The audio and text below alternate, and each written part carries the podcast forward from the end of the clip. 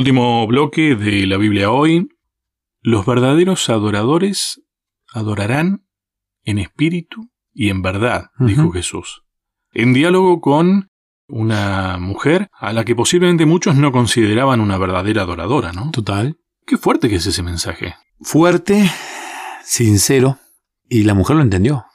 Vamos a desglosarlo, ¿no? Historia en Juan capítulo 4, la mujer samaritana. Los samaritanos eran un pueblo que no eran judíos, que habían sido trasladados eh, por una conquista de su territorio y ellos habían adoptado la religión de los judíos. Entonces ellos adoraban a Jehová, pero como los judíos los rechazan durante mucho tiempo, ellos cambian el lugar de adoración, cambian el monte, cambian el templo, ellos tenían su templo. Después, básicamente las similitudes eran muy grandes porque ellos copiaban, mira, sin querer queriendo, copiaban la forma y el estilo de vida de los judíos, pero no eran judíos, eran samaritanos. Y los judíos, en vez de estar agradecidos por, mira, este pueblo nos copia.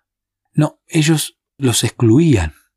Nos cuesta entender eso, ¿no? Porque hoy, cuando todo el mundo quiere seguidores, a ellos los expulsaban. Entonces, Jesús, que elige atravesar ese camino que no era el más corto para el viaje que él estaba pensando realizar con los discípulos, pasa por este lugar y se encuentra con la mujer samaritana. Ya era anormal que él hablara con una samaritana, con una mujer, y más si era samaritana. A la hora en la que se ponen a hablar, mediodía, y se desarrolla ese diálogo en donde Jesús le, le dice, Dios es espíritu y los que le adoran en espíritu y en verdad es necesario que adoren. La mujer samaritana adoraba a Dios en espíritu, genuinamente.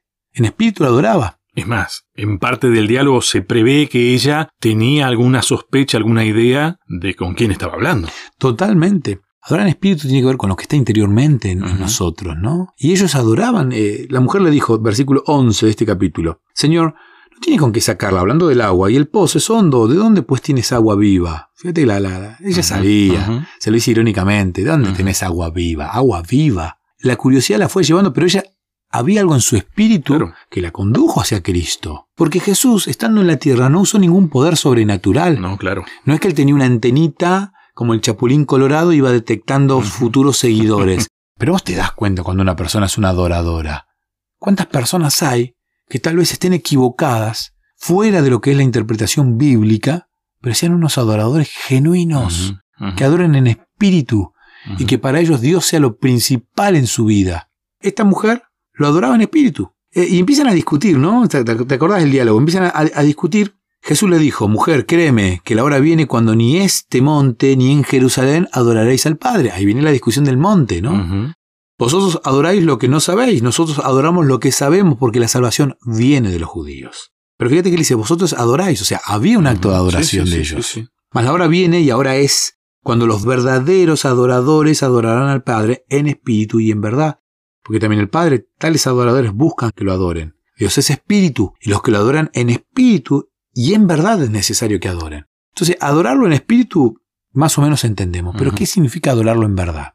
Hay una verdad. Y acá Dios lo que Jesús lo que le está marcando es el error de interpretación que tenían ellos. Ellos querían adorarlo como ellos querían, en, un, en un monte. La adoración tiene que ver con Dios. Es un acto mío hacia Dios, pero el que termina diciendo cómo tiene que ser es Dios. Vos fíjate que eh, el pueblo judío en ese tiempo también cayó en el error de adorar el templo, por ejemplo. Totalmente. Eh, terminó siendo más importante el objeto que la razón por la cual tenían ese templo. Bueno, Dios le hace el, tabernáculo. No estaban tan separados en la idea de lo que estaban haciendo los samaritanos entonces. Para nada. Había una cuestión geográfica nada más, pero en espíritu estaban más o menos. En verdad estaban errados los dos.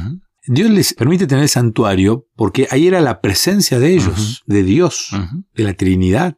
Y el arca del pacto simbolizaba, ellos sabían que ese no era Dios. Claro, obvio. Pero que tenía un simbolismo. Ahora ellos se lo llevaron al extremo de darle más importancia a ese lugar. Y por eso Dios... Que era lo mismo que hacían los pueblos paganos, y vamos al caso. Es que la idolatría, que la tocamos muy de costado, pero la idolatría está siempre. A ver, lo que, si no es adoración a Dios... Es idolatría. es idolatría. Y, idolatría. y uno puede ser el ídolo. Totalmente. Porque, a ver, para mí ese es el gran engaño. En instancia termina siendo uno, el ídolo. Exactamente. Porque uno cree que adora para su beneficencia, un, no sé, una estatuita, una estampita O, o, algo, un colgante. Pero uno es el que se quiere beneficiar. Volviendo a esto de la verdad, la verdad tiene que ver con a Dios se lo adora como Dios te dice que lo adores, no como a vos se te ocurre adorar. Y Dios dejó escrito en su palabra cómo quieren que lo adoren. Eso lo entendió muy bien Daniel y sus amigos. No, no, agüita, legumbres y nosotros comemos esto. Porque Dios me pidió que no coma aquello. A ver, esa es la verdad de la adoración. La verdad tiene que ver con esto de cómo adoramos. Eso es la verdad. Y realmente es importante que entendamos esto, que no tengo yo la opción de elegir cómo lo quiero adorar a Dios. No tengo la opción.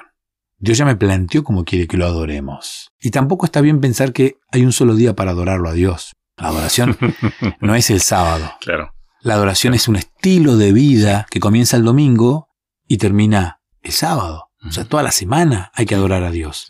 El sábado es un día que Dios te regaló para que descanses, no para que lo adores. Adorarlo lo tienes que adorar el sábado, el domingo, el lunes, el martes, el miércoles, el jueves, el viernes. Todos los días tienes que adorar a Dios. El sábado es un momento para descansar, pero la adoración a Dios como Dios quiere es un estilo de vida del cual uno no puede ni debe desprenderse. La adoración, entonces, es también una forma de educar. Es la forma de educar. No hay mayor educación que adorar a Dios. Porque te miran. Ahí está la frase de Descartes, esta de que uno enseña mientras aprende, ¿no? Totalmente. O aprende mientras enseña. Y uno va buscando y va buscando. No hay más profesor más sincero que aquel que te dice, no, no, no lo sé, lo voy a investigar. O chicos, descubrí leyendo esto esta semana, encontré este libro, me el asombro de, de, aquel profesor que uno dice, mira vos, ya hace 20 años que da esta materia y sigue indagando, buscando, perfeccionando. Escarbando. Exactamente. Escudriñando. Exactamente. Digo, tratando de rescatar palabras que nos orientan de cómo es la vida. Es que vos no te podés quedar quieto.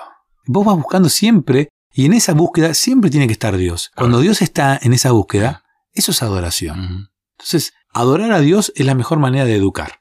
A uno y a los otros, que terminan viendo en uno la adoración a Dios. Digo, porque tal vez caemos en la idea de que tenemos que aprender a adorar, por lo tanto tenemos que hacer una escuela y simplemente armamos un esquema de hay que hacer esto, hay que hacer aquello, hay que hacer aquello. Y en realidad vos aprendés porque estás adorando. Al mismo tiempo eso enseña. Totalmente, por eso es fundamental y es un pilar en la educación, ¿no? En la educación, y no, no, no, no estamos hablando de colegios. No, no, no, no, no. A ver, la vida. Estamos hablando del estilo de vida. De, la vida es una escuela. Totalmente. Vos como compañero de trabajo educás a tus otros compañeros, a tu jefe educás. Y esta escuela en realidad es, la escuela para la próxima vida. Exactamente. Y allá en, la, en el cielo, yo estoy señalando hacia, hacia arriba, en el cielo la adoración va a ser fundamental. Porque dice la Biblia que vamos a, tener a Dios caminando entre nosotros, habitando. Ahora te pregunto, ¿cómo te parece a vos que habrá sido la, la adoración en los tiempos en los cuales el mundo no había caído? con Dios, caminando allí en el Edén, Adán y Eva, ¿será que habrán estado todo el tiempo que caminaba Dios arrodillándose así? Digo porque es como que yo no me hago esa imagen, porque estaban en constante adoración. Me parece más bien ir a caminar con Él. Solamente. Era un diálogo con un amigo. Yo a veces me pregunto qué hubiese pasado si los discípulos hubiesen entendido en el comienzo del, del ministerio de Jesús que Él era Dios. ¿Cómo hubiese sido? Hasta tal vez hubiese estorbado un poco. En cambio, ellos terminan de entender todo, Jesús se los termina de revelar todo sobre el final. Y ellos ahí se dan cuenta que habían convivido con Dios durante un tiempo. Porque no estamos acostumbrados y no nos entra en nuestra mente, no estamos acostumbrados a caminar con Dios. Y eso realmente es lo que tiene que cambiar. Eso es lo que logró alguien que fue llamado amigo de Dios. Pero fíjate que caminaba con Dios y le, hablaba como si hablaba con un ser humano. Y llegó un momento que Dios le dijo, venite conmigo, y se lo llevó al cielo.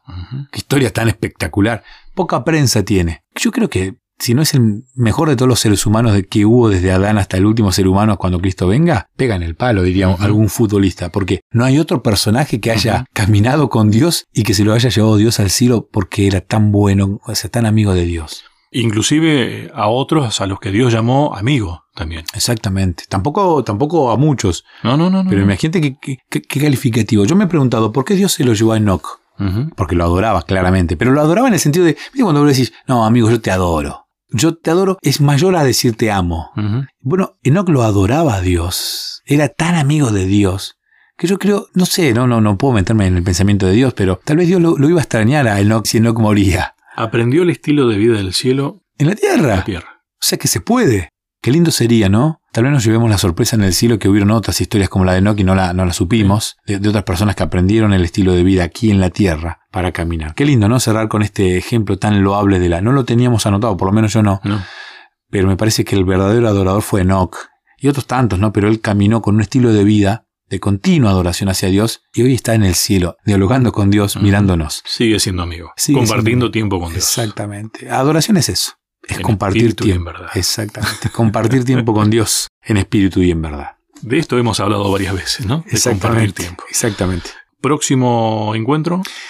Educación, seguimos con educación y redención. ¿No son sinónimos? Em, claro, como en algún momento nos equivocamos de adorador, elegimos a otro. Yo creo que la redención es el reseteo. ¿Viste cuando un celular te anda mal, te anda mal y vos lo restaurás de fábrica? Bueno, la, redención tiene que ver con eso. Lo vamos a ver la semana que viene, pero tiene que ver con volvernos a poner el chip de aquel al que debemos adorar. Poner el foco. Exactamente. Gracias, Sebastián. De nada. A cada uno de ustedes muchas gracias y hasta un próximo encuentro.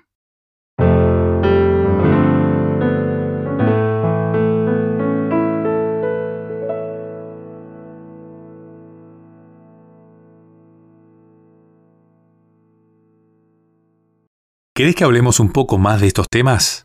Me encontrás en las redes sociales, en Facebook como Sebastián Martínez, en Instagram como Pastor Sebastián Martínez. Te espero.